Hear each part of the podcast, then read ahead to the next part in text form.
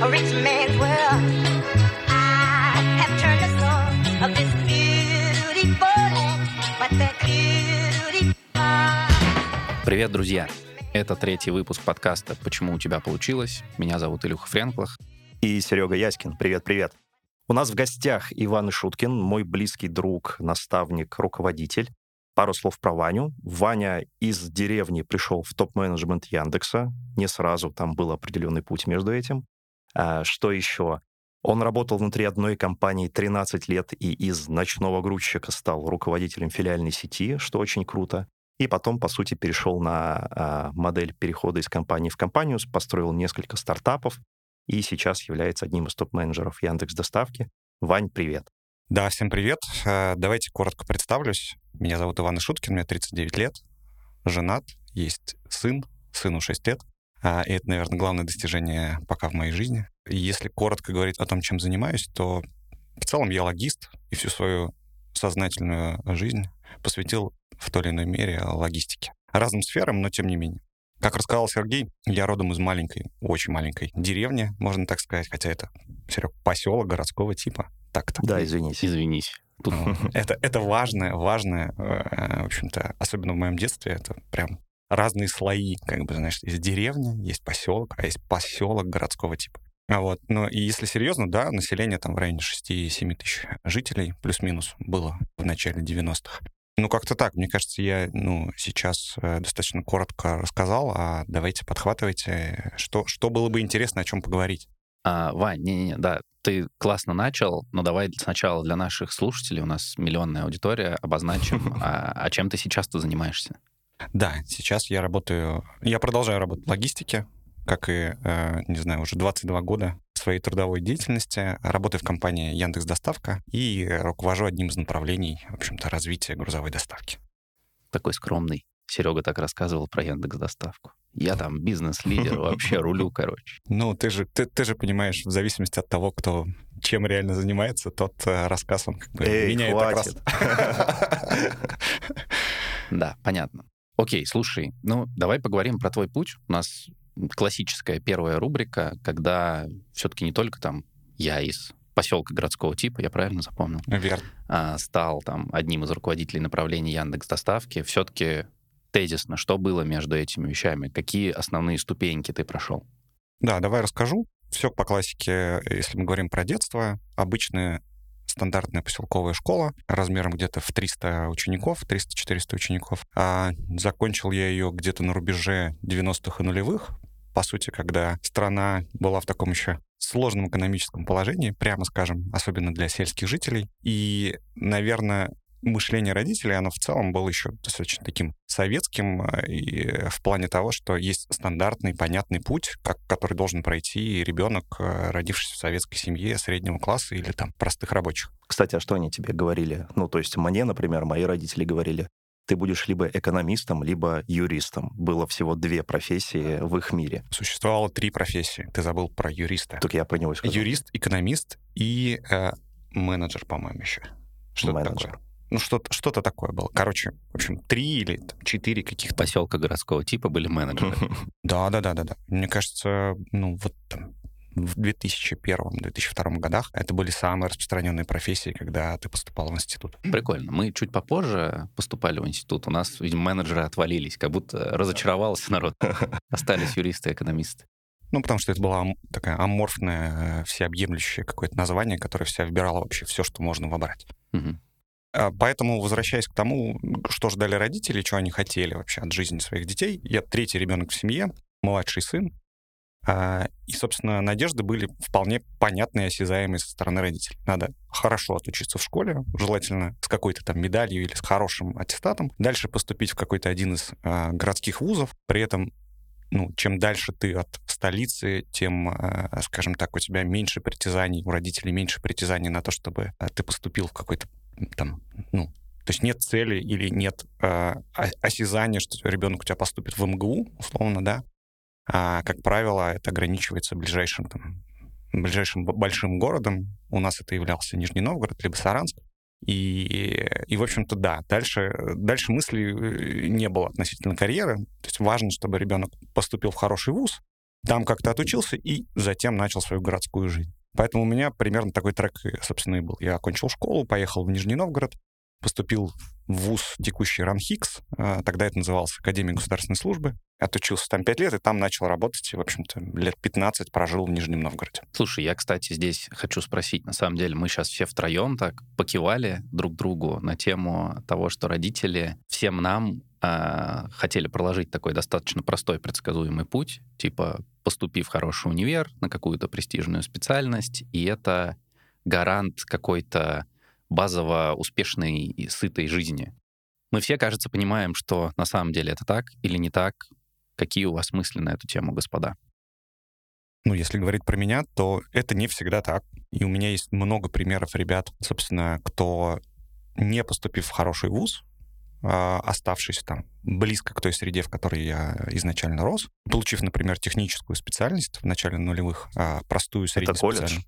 Это колледж. Тогда это называлось «Шарага» или профессиональное техническое училище за номером 13. А, у нас конкретно оно было. И ребята, которые получили какие-то инженерные профессии, ну, такие простые, сейчас очень хорошо себя чувствуют, повторюсь, те, кто, конечно, прикладывал усилия для того, чтобы дальше развиваться в этой стране, а не остаться механиком, который настраивает, там, в общем-то, два, два станка э, там, да, для фрезеровщика. Вот, поэтому ну, мне кажется, что эта штука не равна. Ну, то есть есть примеры в любую сторону. Для меня, ну, или, по крайней мере, мое ощущение начала нулевых и сейчас, высшее образование, по крайней мере, гуманитарного типа, не технического, это скорее, ну, развитие твоих социальных навыков, кругозора и возможности работать с большим количеством информации.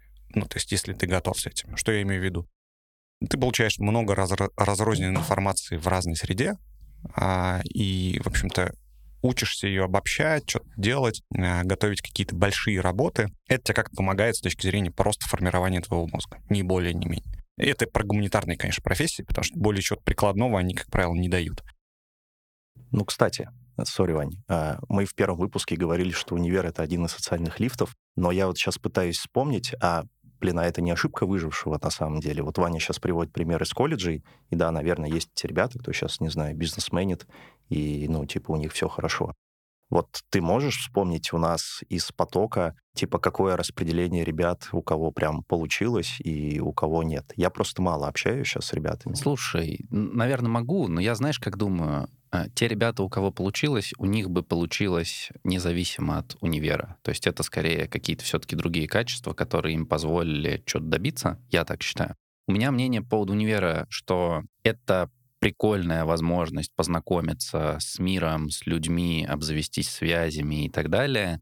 Но это такой консервативный, медленный вариант развития. А, есть high risk, high reward стратегия, когда ты туда не идешь, когда ты получаешь образование через какие-то курсы, сразу ориентируешься на навыки, а не на академические знания. И здесь, ну, ты как бы рискуешь, не получая вот эту корку, даже дело не в дипломе, а в знакомствах и в среде, в которой ты варишься. Но это шанс не потерять дофига времени, давай честно. Потому что остаточные знания вот у меня от универа, они, наверное, суммарно... Marginal costs. Да, вчера обсуждали термин маржинальные издержки. Э, в общем, смысл в том, что те знания, которые я действительно применяю, кажется, можно за год получить, а не за 4 или, не дай бог, за 6. Там. Сейчас будет конфуций с моей стороны. Так.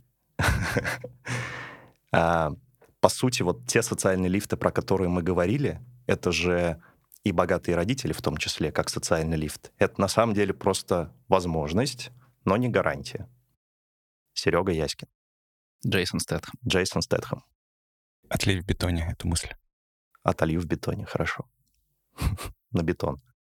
Продолжай, пожалуйста, Вань. Да, а, ну, собственно, в начале нулевых э, я приехал в Нижний Новгород поступать э, в текущий РАНХИКС и далее начал там работать. Начало нулевых, напомню, Нижний — это такой супер депрессивный город. Фильм «Жмурки». Фильм «Жмурки» несколько, конечно, демонизирует Нижний Новгород того времени. Он чуть получше был. Все-таки, наверное, «Жмурки» — это такой 90-е. Вот. А, что я начал делать? Ну, как и любой другой студент того времени, начал работать везде, где можно что-то заработать, чтобы пойти в кино, отвезти девушку или сходить, там, не знаю, с друзьями попить пиво. Ты же в Макдаке работал. Да, я работал... Хотел трех, умолчать этот факт. В трех интересных местах. Не, ни в коем случае. У меня даже трудовую книжку они открыли. То что первое социальное отчисление в сторону государства от компании Макдональдс на площади Горького. Классное было время, классные три месяца моей жизни. Возможно, первый Биг Мак, который я попробовал в жизни, я о нем здесь Был из рассказывал. рук Вани. Да. Блин, это было бы удивительно. Надо провести расследование. Да. Много чем занимался. Из самого прикольного смотрел, как люди продают книги. Я не знаю, застали вы такой э, момент, но а, была эра распространителей, скажем так, э, людей, которые что-то ходили по офисам физически и что-то предлагали купить. Камевоежоры. Ну, можно, можно так сказать. Э, И, в общем, я попал в одну из таких компаний, которая продавала книги. Книги, которые там в целом стоили, не знаю, мне кажется, раза в 4, может быть, в 5 дороже, чем в книжном магазине. Но они были там яркие, красивые, в основном детские или какие-то энциклопедии. А, И люди вот с сумками нагруженными ходили по офисам и предлагали купить эти книги с невероятной маржой, там, в 3, 4, там, 5 стоимостей от э, реальной стоимости книги. И, в общем, получали там 100 посылов э, на три веселые буквы, э, но 101 человек, который покупал, да, все окупал, все было классно. И были примеры реально людей, которые там, посвятили этому несколько лет своей жизни и хорошо зарабатывали. То есть у них, в общем-то, было нулевое восприятие к отказу, к посылу нафиг со стороны а, охраны, людей или еще чего-то. Это было очень прикольно наблюдать. Ну, то есть они прям нашли себя в этой среде. Я там два дня выдержал, э, был прикольно. Что еще из интересного? Продавал страховку. Тогда была эра и начало страхования ОСАГО. И мы с приятелем, э, в общем-то, заключили агентские договора со всеми страховыми и пошли по всяким разным транспортным предприятиям, говоря о том, что государство скоро возьмет их за мягкое место, и надо быстрее заключать э, договора на ОСАГО. Ничего не получилось, нас все везде послали нафиг и, и говорили, что у нас ничему верить нельзя, и все это отменят, и, в общем-то, они будут ждать до последнего и ничего страховать не будут. Это новая статья затрат у них. Ну, а у нас не было средств, чтобы долго в холостую, в общем-то, уговаривать их и ждать, пока государство начнет регулировать это сильнее. Ну и в какой-то момент я попал в логистику. В логистику попал э, ночным грузчиком, экспедитором, неважно что, делать какую-то техническую работу на складе.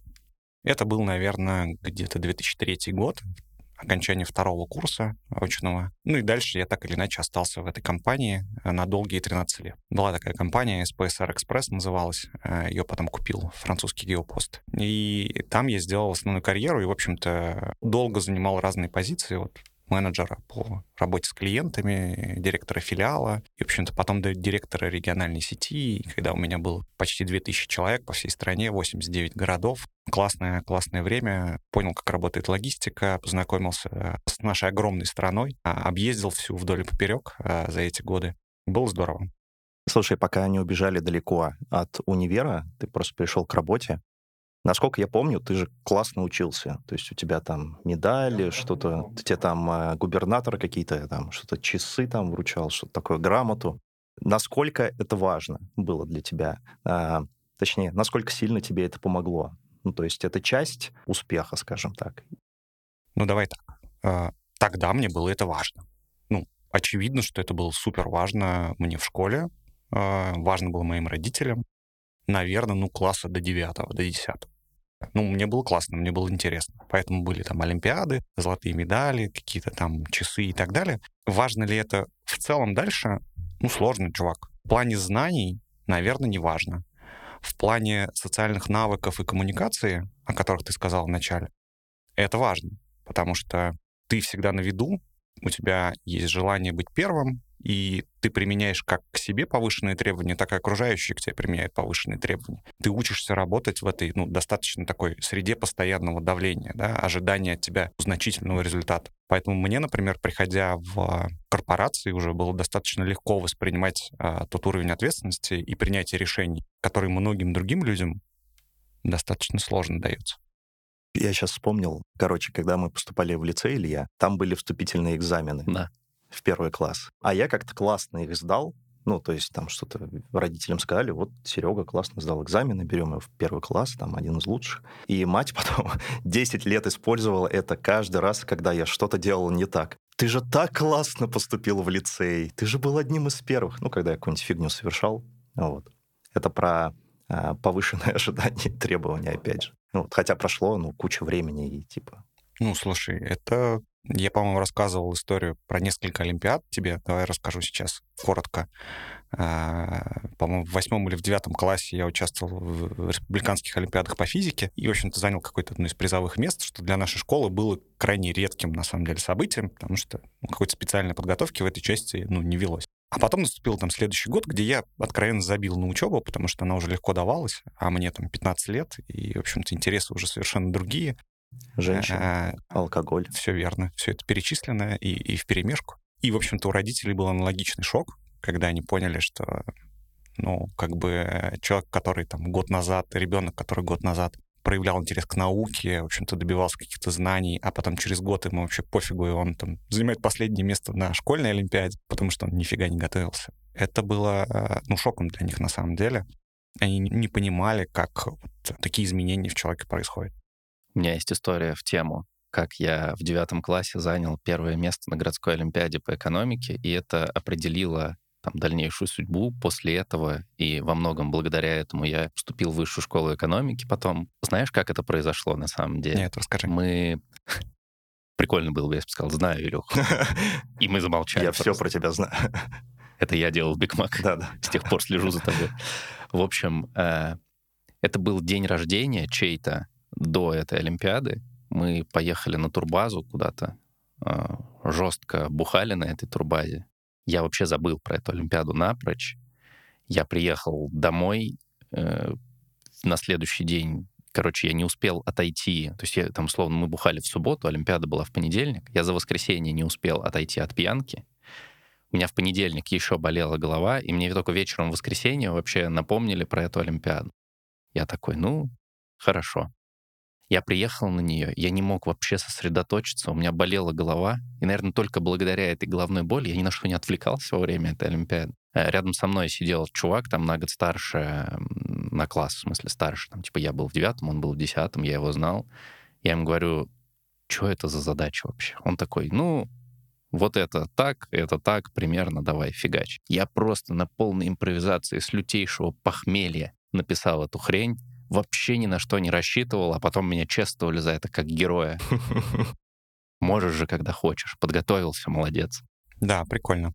Но, с другой стороны, вот это же неправда, что ну, оно само по себе так произошло. Ведь, ну, я Ты же имею... не просто там писал... Я имею в виду, что ну, твой молодой мозг, но с похмелья, тем не менее, вытащил из, э, ну, где-то из темноты э, те, те знания, которые были а они, а, а, а они были. Поэтому, ну, как бы отрицать ту, ту работу, которая была там проведена несколько лет до этого, ну, тоже зря. Мне кажется, не, не совсем правильно. Может быть, я больше на самом деле думаю, что это какие-то природные способности большую роль сыграли тогда, чем академические знания. Но доля правды в этом тоже есть, конечно. Но это не тот пример, когда старания вознаграждаются справедливо. Это пример, когда рандом, везение и немного удачи. Согласен, но это как, как и в спорте, например. Если ты берешь профессиональный спорт, то понятно, что везение и талант какой-то, и природная какая-то генетика играют, ну, там, ключевые, наверное, вещи да. везде. При этом уровень как бы, подготовки физической профессиональных спортсменов, он в течение там, жизни, если не брать травмы, он плюс-минус одинаковый. Там невозможно футболисту, сходив в кальянную, да, ну, там, потерять, растренироваться. Скорее всего, там, хороший, талантливый футболист на следующий день там, или через день выйдет и забьет э, или отдаст несколько передач, потому что его уровень ну, там, подкреплен не знаю, десятилетиями тренировок, начиная с детства. Да, но вот жизнь в итоге показывает, что десятилетия тренировок важней на самом деле в долгосрочной перспективе. То есть, когда ты моложе, наверное, там ты можешь выехать на способностях, на талантах, но если ты не будешь херачить дальше, тебя в итоге обойдут. Здесь, да, здесь абсолютно ничего нового нет. В, люб- в любой сфере, что в физике, что в здоровье, что в ментальном, что в знаниях, это правда. Ваня, а расскажи, вот ты начал рассказывать про SPSR Express, 13 лет в одной компании, находясь в регионе, и ты там построил достаточно большую карьеру. Мне кажется, это отличается от того, что мы с Ильей там а, видели до этого, скажем так, да, потому что в основном всегда социальный лифт был связан с переездом а, в Москву у наших знакомых. Как это было, и считаешь ли ты, что сейчас, находясь в регионе, в России, молодому человеку, например, в Нижнем Новгороде, можно построить карьеру, добиться успеха? Можешь про эту тему порассуждать? Давай порассуждаем. Ну, здесь как бы вопрос ведь к молодому человеку, такому абстрактному, которого мы сейчас обсуждаем. Давай назовем его Джон. Не, давай назовем его Игорь. О, кстати, давай. У меня родной брат Игорь, он сейчас в Нижнем Новгороде, iOS-разработчик. Ну, кстати. Ну, класс. Давай, пусть это будет Игорь. Пусть это будет Игорь. Вопрос, что для Игоря построение карьеры и насколько это бьется с его личными целями и с э, тем, что он вообще хочет, кроме карьеры по жизни. Потому что на самом деле регионы разные. Если мы берем Нижний Новгород, Нижний, условному Игорю, разработчику iOS, достаточно широкие возможности дает сейчас, а не сильно меньшие, чем в Москве. Да, они сильно изменились за последние два года с уходом ряда международных компаний а, в сфере IT из Нижнего, того же там Intel, Mera там и так далее. Но, тем не менее, у меня огромное количество примеров ребят, которые, не воспользовавшись а, переездом в Москву, построили хорошую карьеру с точки зрения заработка, интересных задач, и при этом сохранили такой, ну, правильный баланс, который они хотели, наверное, сохранить. Что я имею в виду? У них достаточно много времени на то, чтобы заниматься чем-то, кроме карьеры. Там, не знаю, построением семьи или каким-то спортом, или, а, не знаю, в общем-то, кажется, что нахождение в регионе для многих из них не помешало это сделать. При этом, если брать какие-то абсолюты заработков, понятно, что в регионе ты заработаешь меньше. Но первая финансовая история, кажется, один из факторов, ну, по крайней мере, для меня, да, и качество, отражающее качество жизни. Второе, то, что ты вкладываешь потом в свою жизнь, в регионах, оно существенно меньше, чем, чем то, что ты должен вложить в Москве. Но ты далеко от центра принятия решений. Ты, по сути, у тебя есть путь эм, скорее такой, эм, как ремесленника. Например, вот Игорь, iOS-разработчик, он может улучшать свой скилл. И э, если мы... Ну, кстати, в IT удаленка есть, поэтому это, наверное, не мешает. Ну, то есть вот про, про IT, кстати, я могу прокомментировать. На самом деле, я переезжал, вспомнить, наверное, это был начало 2014 года э, из Нижнего в Москву. И не то, чтобы я прям всегда планировал это сделать. На самом деле-то я переехал как раз потому, что в моей сфере, а это IT все-таки сфера, так или иначе, в Нижнем было негде развиваться, нечего делать. То есть я до этого катался год в командировке в Москву, мы там встречались с клиентами. Никогда не забуду, как мы в первый раз приехали на встречу в Москву-Сити. Я поднимался на лифте на этом, смотрел на этот вид вообще охреневал от происходящего. А в Нижнем Новгороде просто не было тогда компаний, в которых можно было классно развиваться. Да, были Intel Mera, но я на них все время смотрел. Это такие, знаете, подрядчики, которые, ну, ну короче, беспонтовые они были для меня. Такие пылесосы молодежи. Да, и они не создавали чего-то крутого, чего мне хотелось, а амбиций в молодости их еще больше, чем в зрелости. Вот. И э, тогда еще не было ковида, который удаленку популяризировал очень сильно. Возможно, сейчас эта история изменилась. Я вот на самом деле слушаю тебя и думаю, блин, интересно, если бы после короны были мои 20 лет, может, я бы в Нижнем остался, и вообще по-другому бы моя судьба сложилась. Может быть, я бы нашел какую-то удаленную работу, зарабатывал бы там какие-то сотни тысяч рублей, э, жил бы, не тужил вообще, кайфовал. Ну да, есть несколько примеров ребят, которые продолжают работать как с западными подрядчиками, так и с московскими подрядчиками, находясь в регионе. При этом, повторюсь, ну вот, Сереж, твой поинт про принятие решений и влияние на принятие решений, это же тоже такая, ну, немного лукавая штука. Первое, не всем хочется и не все хотят принимать решения. Это правильная мысль, которую мне очень сложно понять. Но почему они не хотят этого делать? Потому что принятие решений — это, это новые проблемы и новое принятие решений. Это бесконечный цикл, бесконечный цикл стресса и ответственности за последствия принятия этого решения. Люди просто избегают этого бесконечного цикла, не хотят внутри него находиться и перекладывают это на других людей. И таких людей большинство, а это нормально. Если бы все принимали или все хотели бы принимать супер важные решения в жизни, там, не знаю, любой компании, было бы гораздо сложнее выстроить там любую иерархическую структуру управления. Возможно, это не так, давайте там, подискутируем, но вот пытаюсь закрыть мысли по поводу а, того, что на периферии ты находишься дальше. А, приведу тебе обратный пример. Д- любой директор филиала федеральной крупной компании чувствует себя в разы увереннее и в разы а, спокойнее, нежели любой руководитель департамента в московском федер... Э, главном офисе. Подтверждаю. Это, ну, в общем-то, как бы э, такое правило, и это внутреннее состояние, что ли, людей, потому что у них более понятная очерченная поляна, более понятный очерченный персонал, зона ответственности. При этом ну да, наверное, директор филиала меньше влияет на принятие каких-то решений относительно компании, ну, ее вектора, куда она двигается, чем абстрактный директор департамента, который может, там, не знаю, что-то это обсудить в кулуарах или за чашкой кофе или на каком-то большом совещании. Слушай, ну давай попробуем прям разложить это на какую-то простую понятную формулу. Смотри, э, давай представим, я парень из поселка городского типа. Я в отличие от всех нас, умею в своем молодом возрасте прям стратегически мыслить на тему своего дальнейшего развития, своей карьеры. Передо мной несколько путей. Я могу поехать в Саранск, в Нижний Новгород, могу, может, остаться в поселке городского типа, могу поехать в Москву.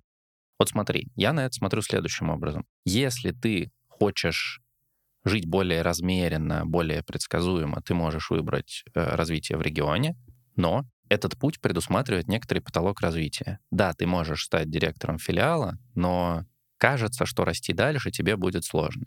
С другой стороны, ты можешь поехать в Москву, в Москве будет более тернистый путь, тебе будет, у тебя будет больше конкурентов, тебе нужно будет больше стараться, дольше жить в стрессе, но потолка развития как будто бы вообще нет. Дальше каждый выбирает для себя, что ему нужно. То есть регион — это как будто бы low risk, low reward, а Москва high risk, high reward. То есть ты можешь middle менеджером остаться на всю жизнь, но можешь достичь вообще невероятных высот.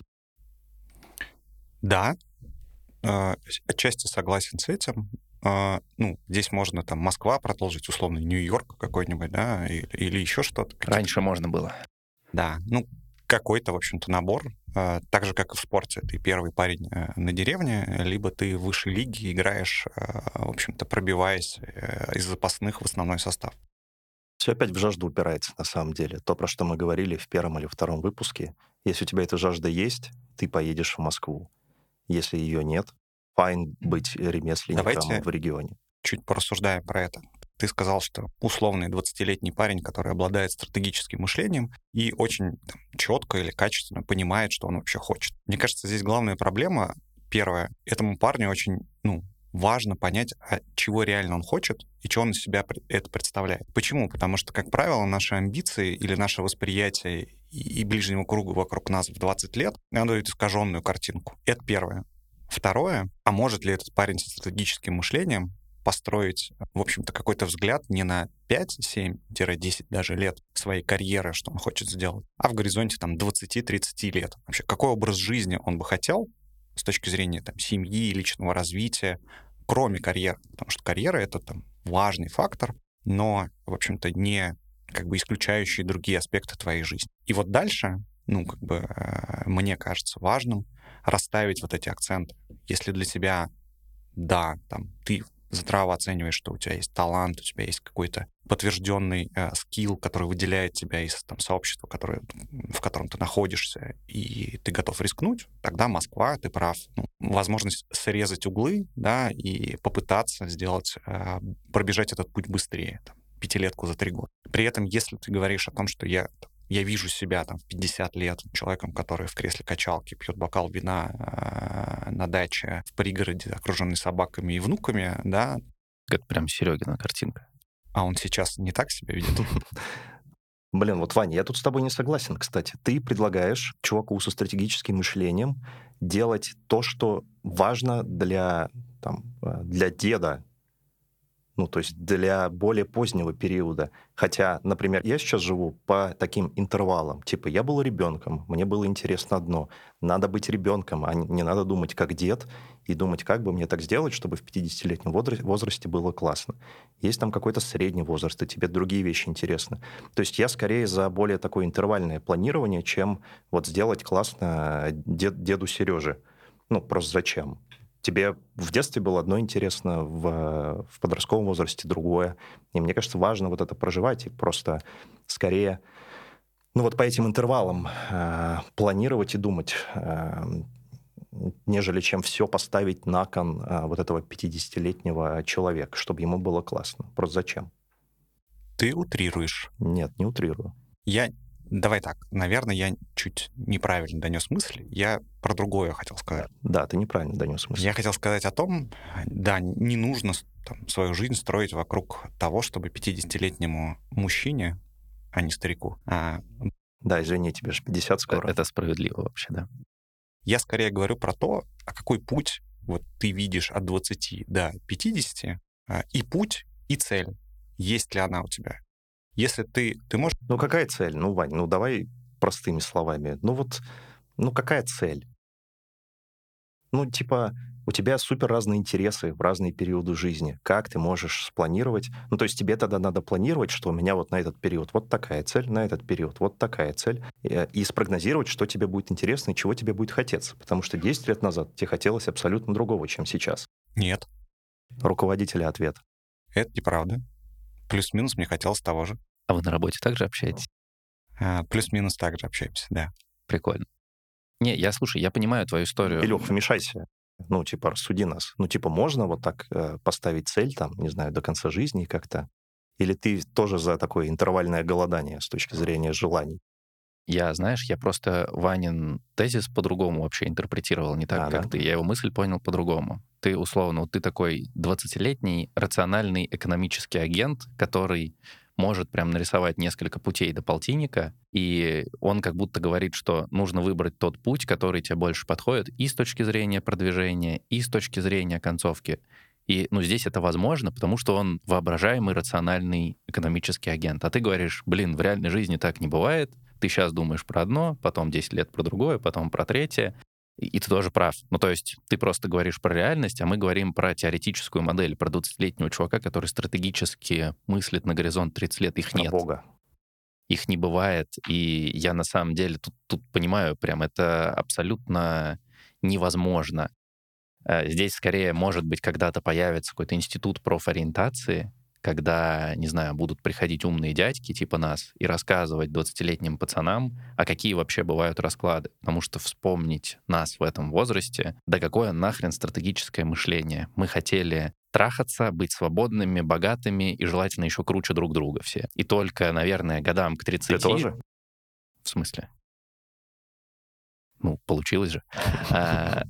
Только годам к 30, наверное, вот на моем примере, появляется действительно навык планировать долгосрочно не на 5-7, а на 10-20 лет. Появляются какие-то рассуждения, которые охренеть какие энергозатратные на самом деле на тему того, а по тому ли пути я иду, а что это будет значить через много лет. И появилось какое-то спокойствие и принятие, что всегда будет кто-то круче тебя, всегда будет кто-то успешнее тебя, при этом ты все равно красавец, ты все равно должен быть в себе уверен, спокоен и так далее. В 20 лет ты, блин, играешь в русскую рулетку в какую-то с судьбой, и, блин, невозможно выбирать рационально и мыслить стратегически. Это надо признать, и надо попробовать помочь, наверное, как-то ребятам делать этот выбор, не обладая 90% И главное, не превратиться в родителей, которые говорят, иди в экономисты юристы. Ну, просто в более современных реалиях. Но сейчас это, не знаю, разработка, не знаю, и крипта, что-нибудь такое. Может NFT. Быть. Может быть. Ну, Вообще иллюзия безопасного пути, на самом деле, для меня это скорее зло, чем добро. В целом, вот мы склонны пытаемся найти какую-то, знаешь, очевидную, простую истину. Типа, когда-то это были, нам, иди, будь врачом, в советские времена, потом будь там юристом-экономистом после распада. Сейчас там программисты, дата-сайентисты, кто угодно. Это как, кажется как будто какие-то низковисящие фрукты, которые со стопроцентной вероятностью сделают тебя успешным. На самом деле мы живем в суперизменяющейся среде, и кажется, что самая лучшая стратегия — это прокачивать софты, делать на них упор, быть э, таким осознанным, общительным, разбирающимся в изменяющихся обстоятельствах человека, учиться анализировать большие объемы информации, выцеплять тренды во всем этом потоке, а уже на втором месте, кажется, идут какие-то жесткие навыки. И мне вообще кажется, что система образования должна трансформироваться. Мы не должны ставить все, там, выбирая один раз вуз на 4 года, чтобы получать какие-то Вообще не должно быть профессии в универе, давай так. Не экономический факультет, а вот скорее, да, как, э, не знаю, мне кажется, в Америке ближе модель к тому, что ты говоришь, когда студенты сами набирают себе. Там абсолютно разные э, блоки. Но все равно там есть, там есть major и minor'ы, ты все равно как бы у тебя major экономика будет. Я скорее про то, что ты должен сначала научиться приобретать навыки, не знания, а именно навыки, э, решать какие-то проблемы базово. Потому что вот что вообще общего между там, человеком, который пошел в свой бизнес, человеком, который добился успеха в менеджменте, он, блин, вопросы умеет решать. Problem-solving базовый, вот самое первое. Анализ больших потоков информации, а дальше, когда ты уже умеешь это делать, кажется, нужны какие-то краткосрочные курсы, которые позволяют там осваивать базы какой-то профессии. Вот эта модель, мне кажется, более устойчивой, и если бы я там был уполномочен влиять как-то на систему образования, я бы постарался склонить ее в эту сторону, потому что выбирать э, что-то долгосрочное в мире, который меняется быстрее, чем ты заканчиваешь универ, кажется неверной стратегией. Ну, мне кажется, я в целом согласен. Единственное, что я добавил бы про систему образования, она же она же не только знания и адаптацию несет, она скорее в том числе отражает процесс взросления человека и его погружения в среду. Ну, то есть невозможно в 17 лет, ну, то есть твое мышление в 17 лет, в 20 и в 25, оно очень сильно отличается. Очень сильно. Это там три разных человека. И ну, невозможно начать 17-летнему парню да, э, или девушке решать какие-то серьезные задачи в любой из э, крупных компаний. Почему? Потому что ты эмоционально и ментально еще не готов к этой истории. Поэтому, мне кажется, мы все забываем про это. Мы очень хотим таких прикладных вещей от образования, либо там, развития наших soft skill'ов, либо каких-то вот прям супер нужных штук, которые мы возьмем себе как инструменты, э, лобзик и пила, и пошли, в общем-то, что-то там делать дальше в, э, в своей жизни. Но мы забываем, что ну, и школа, курс, который можно пройти, там, мне кажется, за 4-5 лет, да, упихнуть их, и э, вуз — это скорее просто период, когда тебе дают возможность взрослеть. Кто-то проходит этот период быстрее, кто-то медленнее. И это составная часть образования.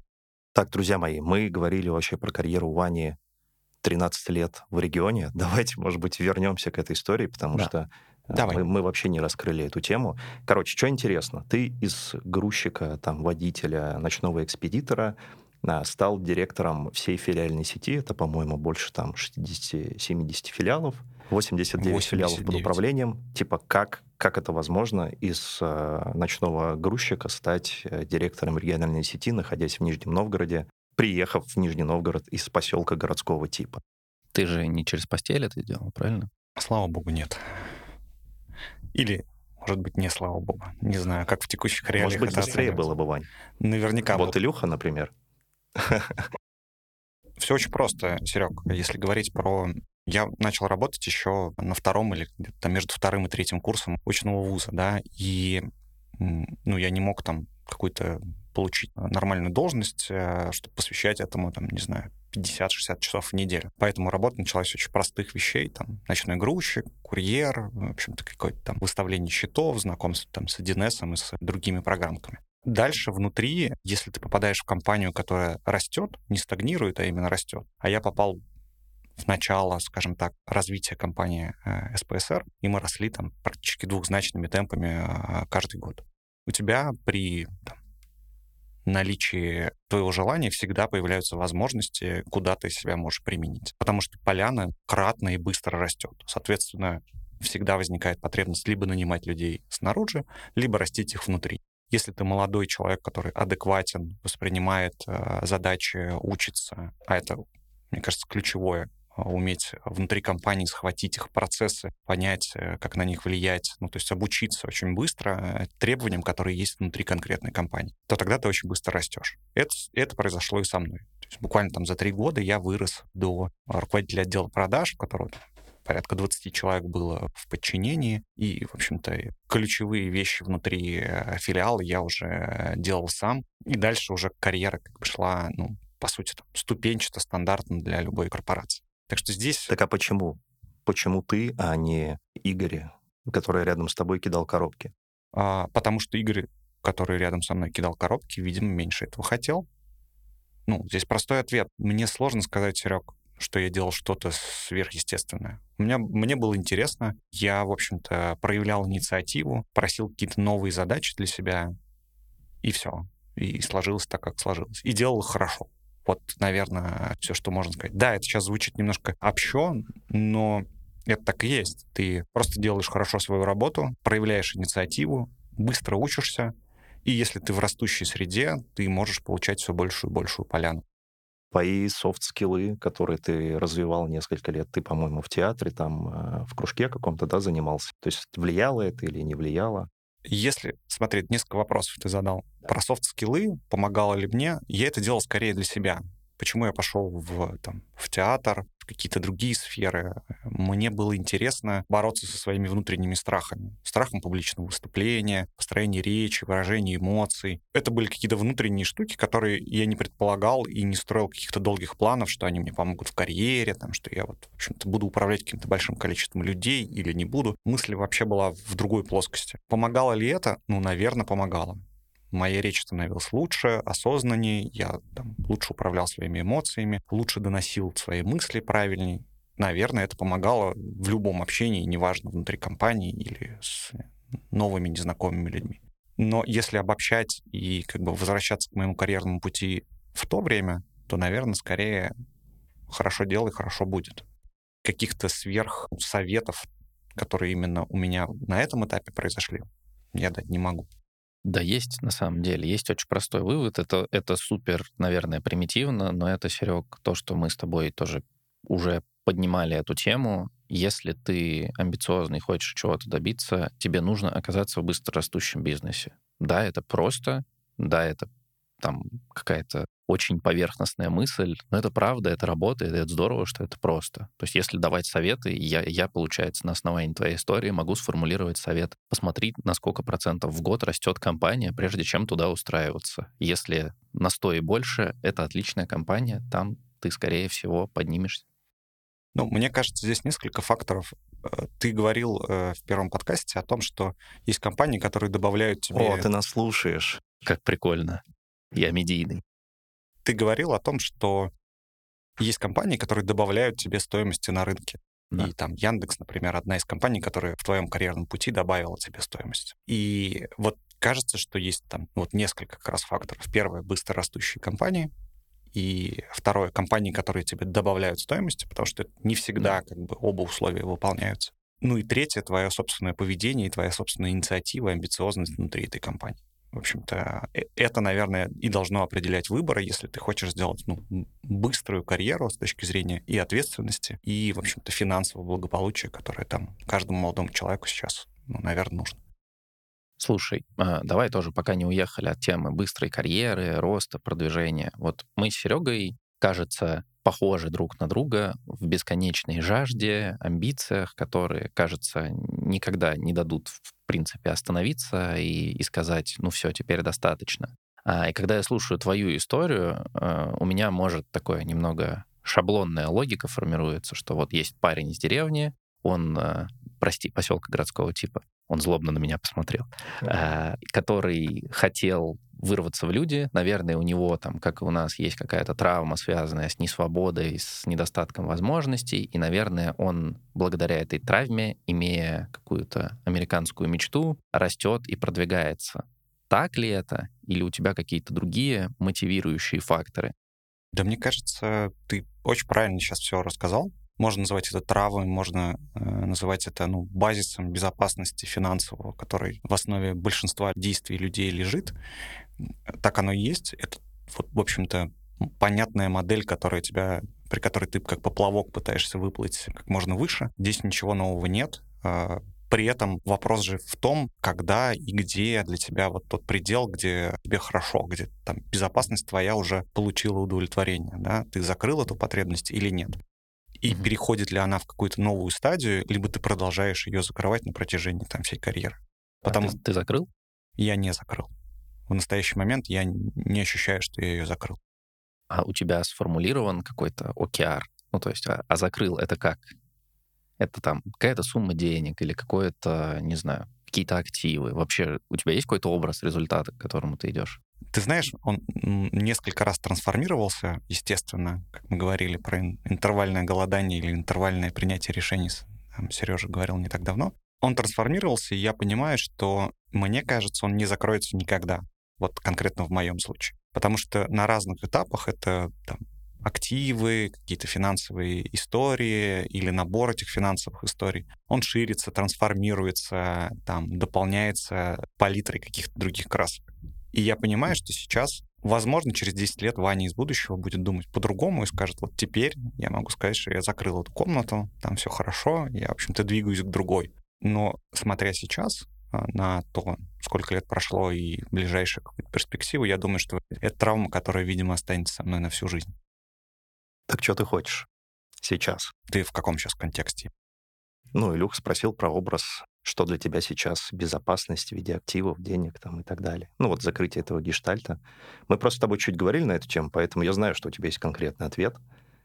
А, это что-то типа тридцатки денег? А, ну, есть понятная экономическая модель, э, там, которую я себе в голове выстроил, понятная для меня, естественно, вот, э, которая заключается в определенном там, наборе активов, после которых мне, в общем-то, достаточно свою жизнь потратить на что-то другое.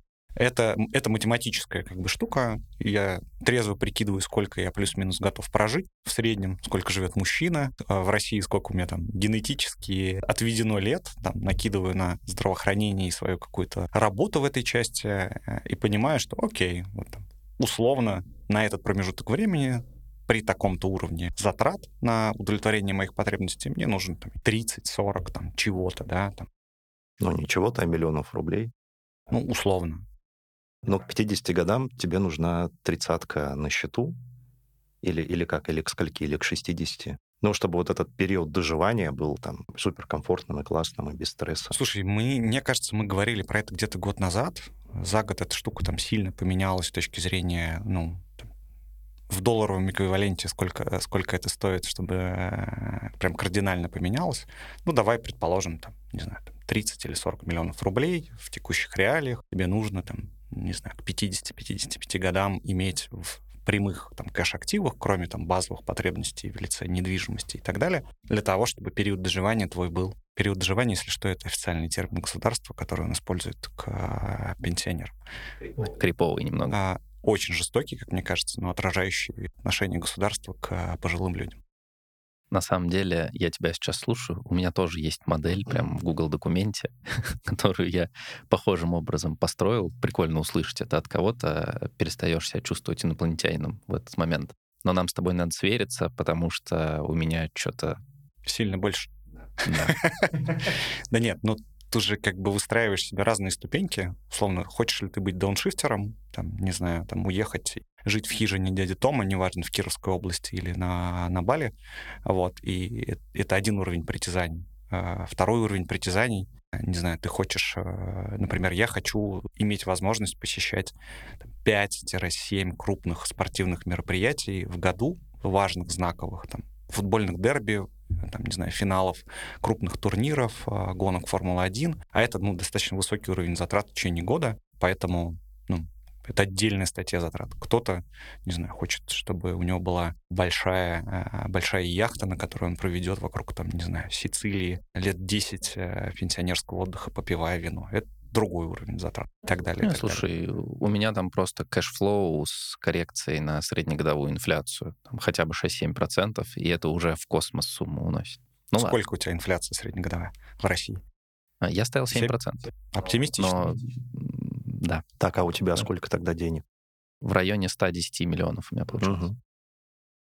Понятно. Ну, у меня, на самом деле, нет такой Excel и такого плана, потому что я нахожусь в интервале еще. Мы поняли, Серег, ты Не про старость.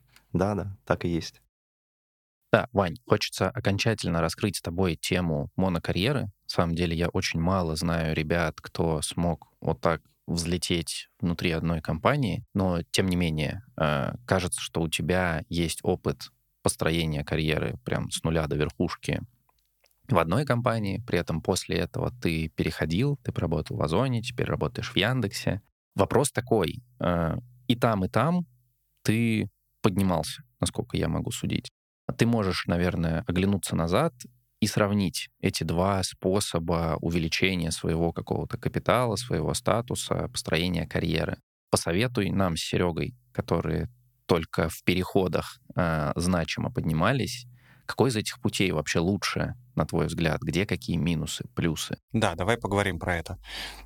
Если рассуждать исключительно финансовым аспектом, конечно, переходы дают тебе гораздо больший буст с точки зрения э, дохода. Ну, все понятно, почему. Мне кажется, даже рассуждать про это не стоит. Нет, давай поговорим, потому что кто-то, может быть, не знает про внутренние процессы крупных компаний.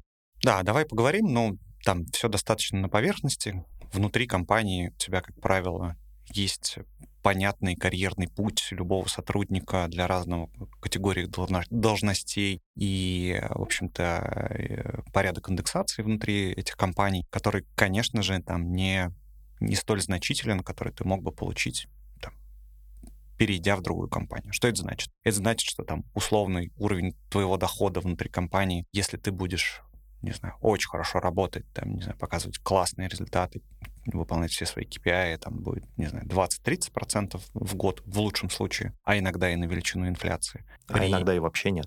А иногда и вообще нет то при переходах, ну, собственно, э, это исключительно продажа тебя, твоих скиллов и твоего опыта и готовность компании, потребность покупать персонал. Как будто бы здесь включается такая процедура аукциона. То есть внутри ее практически нет, а выходя на рынок, по сути, есть спрос, есть предложение, и в рамках этого твоя цена может повышаться. Ну, смотрите, вот я посчитал, 20% в год, если ты 10 лет растешь с такой динамикой, то ты за 10 лет в 6,2 раза вырастешь. Кажется, тоже неплохо. Неплохо, но в целом, если ты сделаешь три перехода за эти 10 лет и прирастешь каждый из них там процентов от 50, плюс э, внутри ты также будешь расти 10-15% в год, ну, это будет лучшая величина, большая величина. Как бы, да, вопрос был про то, в чем отличие ключевое, которое вижу я, опять же, у меня не такой большой взгляд, я не знаю, там, как, э, какова статистика в целом на рынке труда, но вот мое видение, оно примерно, примерно такое.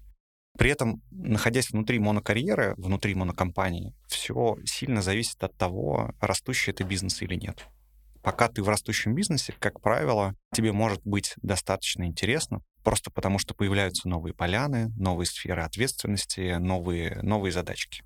И это, ну, в общем не дает тебе застаиваться, не дает тебе превратиться в болото, особенно в молодом возрасте.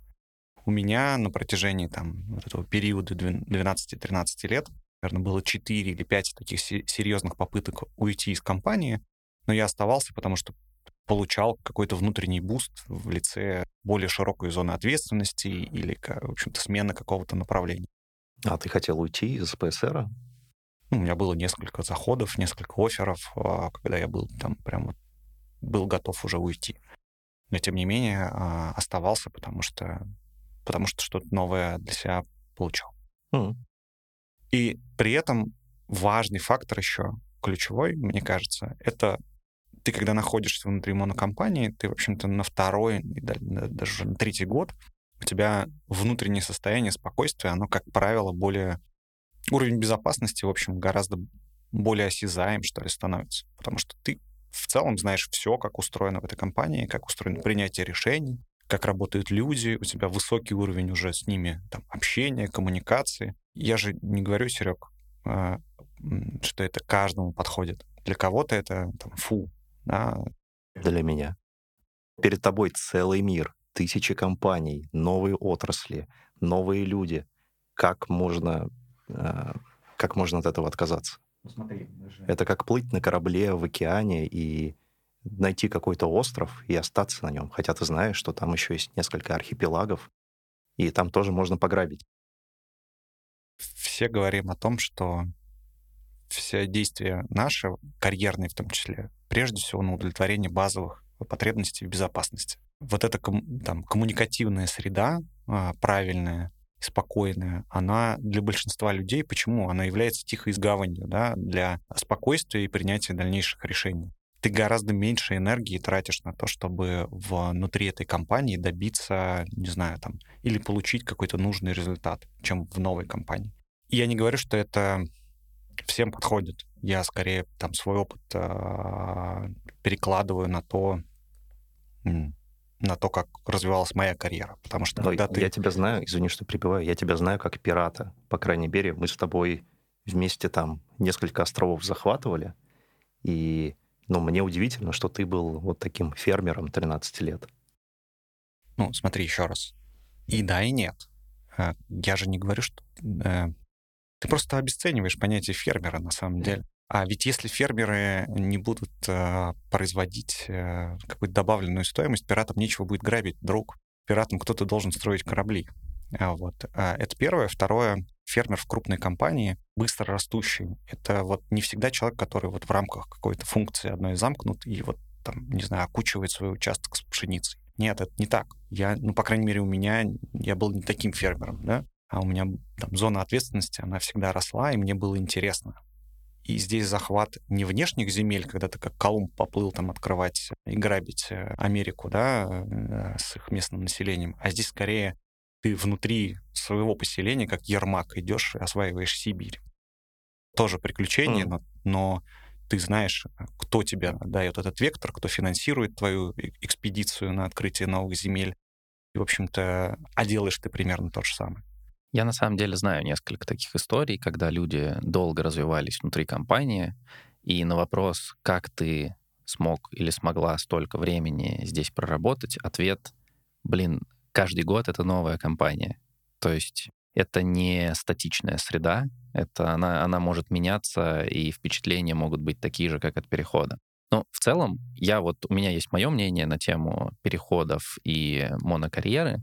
Мне кажется, в начале карьеры когда ты еще такой молодой, голодный спец, классно попрыгать по разным местам, классно приобрести некоторую насмотренность. Это на самом деле, во-первых, тоже стадия профориентации, потому что ты пока не понимаешь, как что работает на рынке, а кроме как своими глазами увидеть способа нормально это узнать нет. Чем ты выше в пищевой цепочке, когда ты становишься там директором и, или кем-то еще дальше, путь монокарьеры становится более ценным, потому что тебя все равно ценят за результат, а чем выше позиция, тем дольше ты, тем дольше занимает создание этого результата. То есть если сначала ты можешь там за год что-то перевернуть, то когда ты на директорских и выше позициях, ты уже начинаешь там трехлетними, дальше пятилетними циклами развиваться. Короче, как старый пират, который осел все-таки. Ты либо умер в море в абордажной схватке, а... либо стал губернатором знаешь, э, какого-то острова. Я бы сказал чуть по-другому, наверное. Я бы сказал, сначала ты пират, который управляет одним кораблем, потом у тебя небольшой флот, потом ты становишься таким адмиралом, который уже несколькими флотами руководит, мыслит более стратегически, и у тебя там одни пошли, не знаю, страну какую-то завоевывать, вторые какую-то границу защищать, а ты такой рулишь big picture и видишь результаты своей деятельности, просто когда эти вернулись, этих перебили, тут пеш пешкой uh-huh. пожертвовал. В общем, просто Просто более долгосрочный цикл, кажется.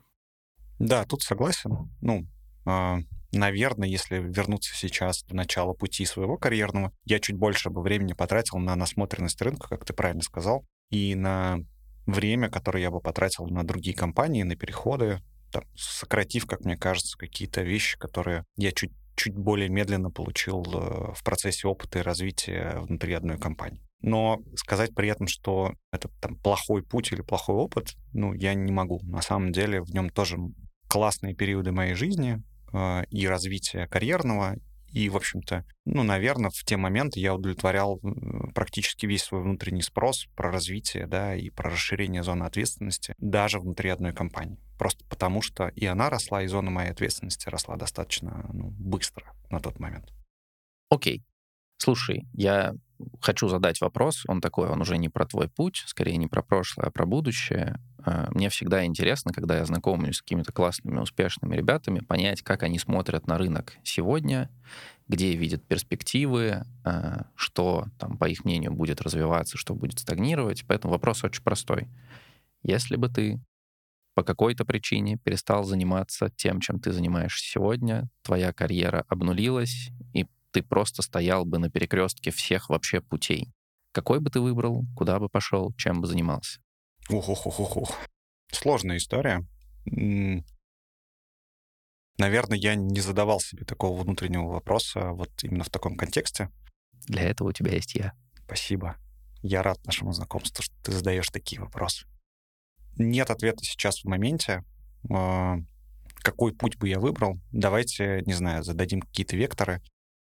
А, Какая отрасль, а, какой сегмент бизнеса? Ну, короче, что ты считаешь перспективным, что будет расти? Не знаю, маркетплейсы, логистика, IT, крипта, собственный бизнес в каком-то сегменте, стартапы внутри корпораций каких-то, да, не знаю, банковская сфера, не знаю, ситуация в России, внутренние деньги, Агро, военная да, промышленность. да, да, производство дронов, уезд из России, ну, типа. Ну, да, давайте, давайте порассуждаем. А, Первое. Я бы точно не планировал сейчас уехать из России. А, Мне кажется, российский рынок в целом остается достаточно перспективным в ближайшие 5-7 лет а, во многих отраслях. Будут возражения, что да, у нас хреновая демографическая ситуация, да, там какие-то отрасли типа стройки в перспективе 10-15 лет будут испытывать сложности, да, растет госсектор, все это правда, но при этом остается огромное количество отраслей, где у нас очень низкая конкуренция и возможность легкого входа в- эти бизнесы, да, или развития этих бизнесов. Ну, пример Якома очень показательный. Яком там невероятная быстро растущая история внутри России. При этом сейчас, если я не ошибаюсь, мы примерно еще там и треть пути не прошли, как прошли э, страны там, азиатские плюс, плюс Америка. Что Яком сейчас у нас процентов 9, наверное, от общего уровня потребления, ну, будет процентов 30. Да, Э, это означает, что рынок вырастет. Кстати, а что вы думаете про э, какой-то бизнес на военных? То есть я даже не про производство там снарядов, дронов и так далее, но просто в какой-то момент куча людей вернется с достаточно большими деньгами обратно там э, в Россию, это уже происходит, и есть набор сложностей, связанных с их, с их возвратом. Ну, например, какие-то посттравматические синдромы. Например, им нужно куда-то эти деньги инвестировать, тратить, ну, там, кроме бытовых вещей. Ну, короче, есть тут что-то или, или нет? Ну, то есть стоит сюда смотреть, как ты думаешь? Смотри, ну, я со своей колокольни рассуждаю, я в эту историю точно не смотрю. Э, Закрою тему про там отрасли, почему Яком очень близок, потому что я много лет этим так, так или иначе занимаюсь и смотрю там со стороны логистики. И э, мне кажется, важно продавать кирки и лопаты э, людям, которые будут продолжать этот клондайк раскапывать, и другие клондайки. Люди построили огромные и будут строить еще достаточно устойчивые большие бизнесы, связанные на консультации, развитие, образование, обучение, продажи, оборудование, да, поиска и так далее вокруг Якома. Люди будут строить, э, и сейчас уже строят огромные бизнесы вокруг насыщения этой отрасли персоналом, его обучением, его адаптацией и так далее, рынка рабочей силы. И в том числе захватываю эту тему, о которой говоришь там, ты, Серег, ну, ты немножко в другом контексте сказал про адаптацию их, э, да, ну, в общем-то, какой-то психологическую помощь. э, Вот, вот здесь развитие. У меня нет мыслей по этому поводу. Да, проблема для общества будет. Она, как бы, в общем-то, мне кажется, не нова, но у меня слишком мало знаний, чтобы сейчас говорить, насколько это отрасль перспективная для развития. А, Я тут добавлю немного. На самом деле, если смотреть на эту ситуацию с точки зрения макро, а, вот эта вся военная история, что она несет в экономику? Во-первых, а, капитал немного перераспределяется в сторону регионов. То есть там сейчас есть предприятия, которые датируются, которые фигачат в три смены. Это означает, во-первых, пополнение региональных бюджетов за счет налогов, которые платят эти предприятия. Во-вторых, повышение потребления в этих же самых регионах, которые участвуют активно в СВО, потому что туда возвращаются домохозяйства с большими деньгами. Я бы на это скорее смотрел так, что потребление в этих регионах может расти, и какие-то локальные бизнесы теоретически могут стать более перспективными. То есть если раньше мы с тобой, Серег, говорили либо Москва, либо ничего, если совсем утрировать, а нынешний тренд может это поставить под сомнение. С одной стороны. С другой стороны, есть контртренд для этой истории. А, Очень сильно растет московская агломерация, пылесосит регионы с точки зрения рабочей силы, пытаясь предлагать этой самой рабочей силы а, обеспечение местного потребления. Ну и в целом у нас государство заинтересовано в том, чтобы Москва была сытая, довольная, богатая. Это просто политически достаточно важная штука. Какой из этих двух контртрендов, противоречащих друг другу, победит, мне сейчас сказать сложно. Но, тем не менее, они оба есть. Тут можно, наверное, как на красное-черное в рулетке сделать какую-то ставку. Что касается менталки, это вообще очень интересная история. У нас в Ренессансе, на самом деле, есть стартап э, на тему ментального здоровья. Пошла рекламная интеграция. Да, э, мы пока активно его супер сильно не продвигаем, но, тем не менее, мы идем в эту тему, изучаем ее, стараемся в ней развиваться. Что я могу сказать, там, не, не погружая в какие-то детали, этот рынок супер перспективный э, в России, с одной стороны, потому что если сравниться с какими-то мировыми бенчмарками, он не развит вообще, наверное, еще, еще больше, чем Яком. И есть некоторые успешные компании, типа там Ясно всякие, которые в России продаются по модели, схожей с ДМС. То есть там есть B2B э, продажа контракта для компании типа Озона, э, который, с одной стороны, создает невероятное давление на своих сотрудников, с другой стороны, старается, чтобы они не просели в своей эффективности, и таким образом дает им вот этих психологов как способ э, сохранения их э, хотя бы какого-то ментального состояния. Ну вот, а я думал, они просто добрые. Озон, свяжитесь со мной. А, вот.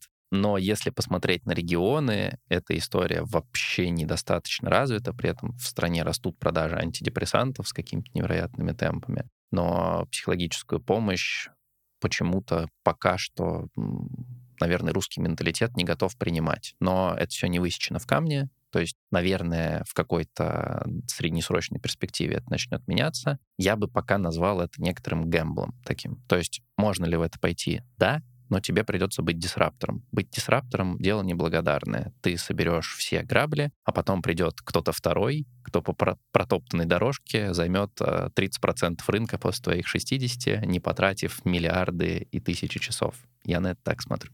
Знаешь, я еще прокомментирую с точки зрения потребления. Мне кажется, вот, по крайней мере, все, что я видел макро, там, цифры по России — потребление ну, растет супер незначительно и скорее на инфляционные какие-то ожидания. Ну, в целом, тот пирог, который страна продолжает есть, он как бы э, растет не очень бурными и темпами. скорее меняется структура, да, вот структура там а, офлайн, онлайн, финансовые сервисы, те сервисы, про ментальные вещи, которые там медицина, да, в крупных городах а, все-таки такой нарастающий тренд, он точно будет расти. Вот, поэтому я бы говорил скорее, наверное, про методы потребления, да, вот там поиск новых э, способов потребления товаров и услуг и их степень урбанизации, да, потому что сама урбанизация, мне кажется, в России близка уже к пиковым значениям. Там я что-то смотрел Сберовский какой-то открытый э, докладик до 35 года, там вроде как 5-6 процентных пунктов мы еще получим э, к 35 году урбанизации, и это будет на уровне там 80 5 или что-то такое процентов, что уже достаточно много. Вот. Поэтому жизнь точно вокруг городов, вот, сейчас и ближайший там какой-то, вот, жизнь вокруг стареющего населения, а, вот, это тот же тренд, и жизнь вокруг мод- новых моделей потребления. Вот. Это, мне кажется, если про городские какие-то штуки говорить. Если вот там а, мы... Плюс мне кажется, что будет возрастать влияние агро. Почему? Потому что оттуда вымыло значимую часть э, персонала э, вследствие урбанизации прежде всего. Отрасль всегда была недофинансирована, при этом на субсидиях, и технологии в этой отрасли очень много могут поменять. Ну, то есть а, она целиком завязана на производительность труда и там прямо пропорциональна ее эффективность удобрением э, техники, которая происходит, ну, в смысле, работает на полях, и людям, которые этой техникой управляют. Поэтому, мне кажется, это тоже сфера, которая может быть интересна людям, которые, в общем-то, с техническим образованием готовы, готовы про это думать и там развиваться. Там в ближайшие, мне кажется, лет 10 будет достаточно много денег и возможностей для роста. Слушайте, я все ждал, что кто-нибудь из вас э, в контексте перспективных в России вещей что-нибудь скажет про импортозамещение, инженерку, производство электроники. Не? Мне кажется, я, ну, я, я не очень в эту историю верю. Почему раньше не получалось? Потому что можно было импортировать. Так, что мешало сделать внутри на, ну, типа было же Роснано, куча компаний, Нет. которые пытались это сделать, Есть ответ. средства. Есть ответ. Давай. Мешало то, что импорт был дешевле, чем локальное производство. Мы же живем внутри рыночной экономики, кто бы что ни говорил. А когда ты капиталист внутри рыночной экономики, ты выбираешь путь наименьшего сопротивления с точки зрения издержек. И если поставить что-то из Китая и Европы дешевле, чем создать свое производство, ты будешь этим заниматься. С другой стороны... Так это не поменялось. А, я думаю... Автомобиль «Москвич» Я думаю, это меняется, потому что сейчас не только в России, но и в мире есть некоторый тренд на импортозамещение и протекционизм. То есть, условно, там Штаты локализуют производство. Сейчас в новостях прям есть э, в России понятная сейчас история из-за э, там санкционной темы а, много разговоров про импортозамещение. И пример москвича, он для меня не противоречит этой логике, потому что мне кажется, что москвич в том виде, в каком он есть сегодня, это просто первый шаг. Ну, то есть ты не можешь за год начать производство полного цикла здесь. Если бы я планировал начать здесь производство полного цикла, первое, что я бы сделал, я бы построил локальный заводик, на котором просто собирал бы из внешних запчастей, потом потихоньку-потихоньку локализовывал бы производство запчастей, и лет за 10 вышел бы на полную локализацию. То есть я не думаю, что это такая история, что мы просто вот теперь собираем здесь и на этом останавливаемся, потому что внешняя зависимость — это риск. Сейчас тренд на деглобализацию, это может быть интересной историей. Не знаю, опять же, говоря с точки зрения потребления, здесь ничего не поменялось. Мы там количество автомобилей и качество этих автомобилей, которые нужны экономике и людям, оно плюс-минус тоже. Ну, то есть заводов новых глобально не появилось. Там заводы... Пока не появилось. Да и в целом нет больших экономических предпосылок для того, чтобы они появились, потому что не появилось какого-то дополнительного спроса на автомобили или на какую-то еще другую историю. Скорее, я думаю, что вот все, что осталось нам от западных партнеров, брендов, которые оставили здесь свои производства, вот они трансформируется каким-то образом, начиная от электроники, там заводы Samsung и прочих компаний, и заканчивая вот э, локальными сборками, там, не знаю, немецких или каких-то других брендов автомобильных, которые там собирали для промышленности. Мне кажется, еще, кстати, ну, это мое мнение, да, по этому поводу. Важная штука, которую мы забыли, но она вот в Подмосковье и в Москве, кстати говоря, достаточно большой, э, большой, мне кажется, объем инвестиций получала и получает и будет развиваться. Это все, что связано с переработкой, мусором и прочей такой историей. Насколько я помню, в Подмосковье готовятся к постройке или уже строятся там до 19 э, заводов какой-то там шведской модели, вот там переработки, сортировки, сжигания там и, и так далее. И это там один из первых шагов э, в большой многолетней программе э, развития этой отрасли. Я к тому, что эта штука, которая точно вместе с урбанизацией будет набирать как бы значение, большие города и московская агломерация будут уделять этому большое значение. И она ну, достаточно долгосрочна. Ваня, у меня есть такой вопрос. Я на самом деле знаю на него ответ, но хотел бы про это порассуждать. А у тебя вообще мечта есть? Хороший вопрос. Есть. Спасибо. На этом заканчиваем. А какая она? Э, ну, смотри, давай с терминологией сначала разберемся. Что такое мечта в твоем понимании? Это какой-то образ идеального будущего или настоящего, в который ты хочешь прийти, где тебе хорошо, где ты счастлив. И это вот такая квинтэссенция того, к чему ты идешь каждый день. Ну, то есть это скорее э, реалистичная история, но немножко ванильная, правильно? Да, боже мой, хватит, расскажи уже. Да, давай так. Ну, просто есть мечта в плане, например, посетить. У меня есть список из 100 крупных спортивных событий, которые я хочу, на каждом из которых я хочу побывать. Вот, например, это мечта в данном контексте или, или цель? Или это вообще про другое ты сейчас спрашиваешь? Это ты должен сказать.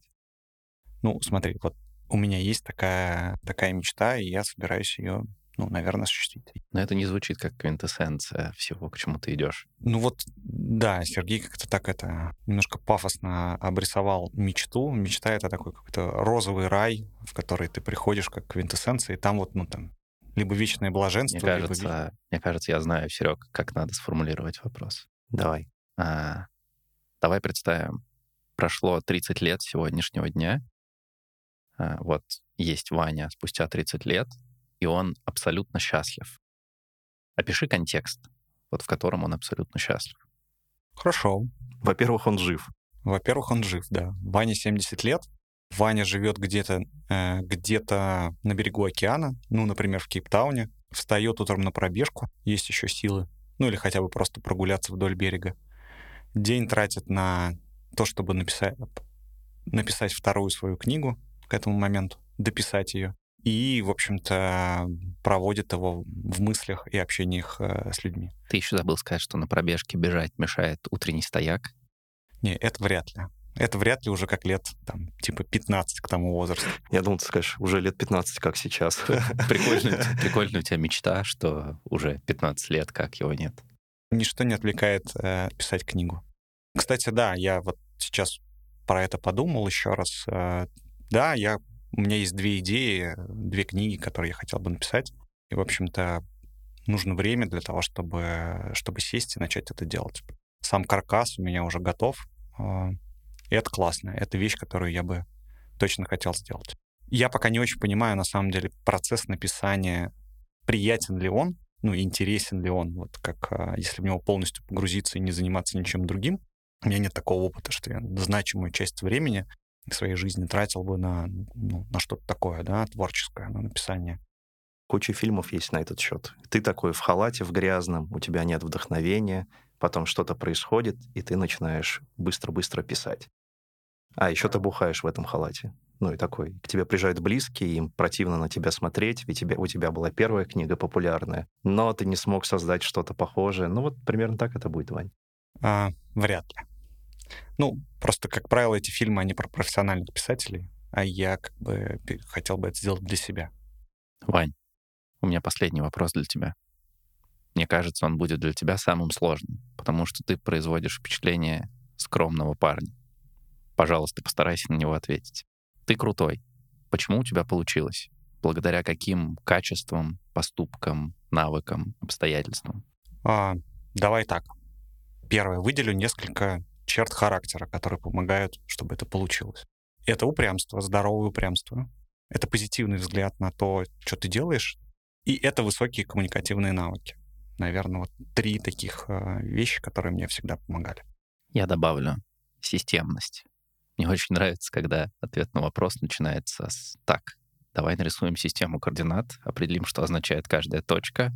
Ну, скорее, это уже навык, э, который как-то пытается упорядочить э, все, все происходящее вокруг. Второе, почему получилось, это хорошие и правильные люди вокруг. Что я имею в виду? Мне отчасти повезло, а отчасти я всегда избегал людей и событий, внутри компании, внутри карьеры, да, которые бы мешали или, ну, в общем-то, двигали мою карьеру не так, как там, я себе представлял. Что я имею в виду? я никогда бы не пошел там к определенному типу руководителей или бизнесменов э, работать с точки зрения внутреннего эмоционального состояния. Ну, там, мы знаем о чем, ну, какие типы руководителей бывают. Они бывают успешными в бизнесе, но конкретно мне это бы сильно мешало. Ну, просто потому что я так, таким образом себя вижу. Что еще? Хочется как-то сейчас э, вот сжать это до серебряной пули, о которой ты там э, говорил, что ее не существует, да, э, а не расплываться немножко по древу. Давай еще раз. Почему получилось? Потому что я в целом развивался в быстрорастущих компаниях, всегда учился, был упрям, настойчив и позитивен. Я вообще по-другому вижу. Я не знаю, почему ты это сейчас говоришь, потому что я тебя Давай. знаю 6 лет. А, три поинта. Жажда, интеллект и социальность. Вот, мне кажется, три твои суперсилы, которые тебя до сих пор тащат. И вот это позитивный настрой, э, ну, это же не всегда так. Ты бываешь токсичным ублюдком очень часто, который смотрит на вещи, как будто весь мир состоит из говна. Давай так, Серег. Интересно, вот там условно всегда интересно получить э, взгляд со стороны на то, как, как ты развиваешься. Вот. Жаж... Для меня жажда — это супер абстрактная история. Вот я... Ну, потому что, не знаю, она для меня совсем неосязаема. Это скорее тип характера, там, тип э, человека с его тревожностью, с его устремлениями, с его скоростью, э, готовностью к изменениям, чем, ну, сформированная какая-то история. Ну, типа, когда ты говоришь про жажду, ты говоришь про динамику, про, ну, про скорость к изменениям, да, это скорее вот... Ну, Жажда — это желание попить. Да. Ну, в данном случае желание, желание чего-то получить, и у тебя вся твоя активность под это трансформируется. Ты хочешь пить? Наверное, я сейчас просто не так формулирую для себя эту историю, Серег но я хочу пить. Классно наблюдать за тем, как вы по-разному смотрите на одно и то же. Кажется, это нормально. Кажется, мы все смотрим на мир через призму собственного опыта. И прикольно, Серег, что там Ты видишь это через жажду, Ваня видит это через другие вещи. Наверное, это просто разные взгляды. Есть такая трехмерная картинка, а каждый из нас видит ее двухмерную проекцию. It's okay. Да, класс. Спасибо большое, Вань. Я обязательно прочитаю две книги. Э, Я примерно столько книг читаю в 10 лет, поэтому бу- буду ждать твои. Забронировал а, время под них. Спасибо, ребят. Спасибо тебе, Вань, большое. Ты классный. Да, спасибо, что позвали. Пока-пока.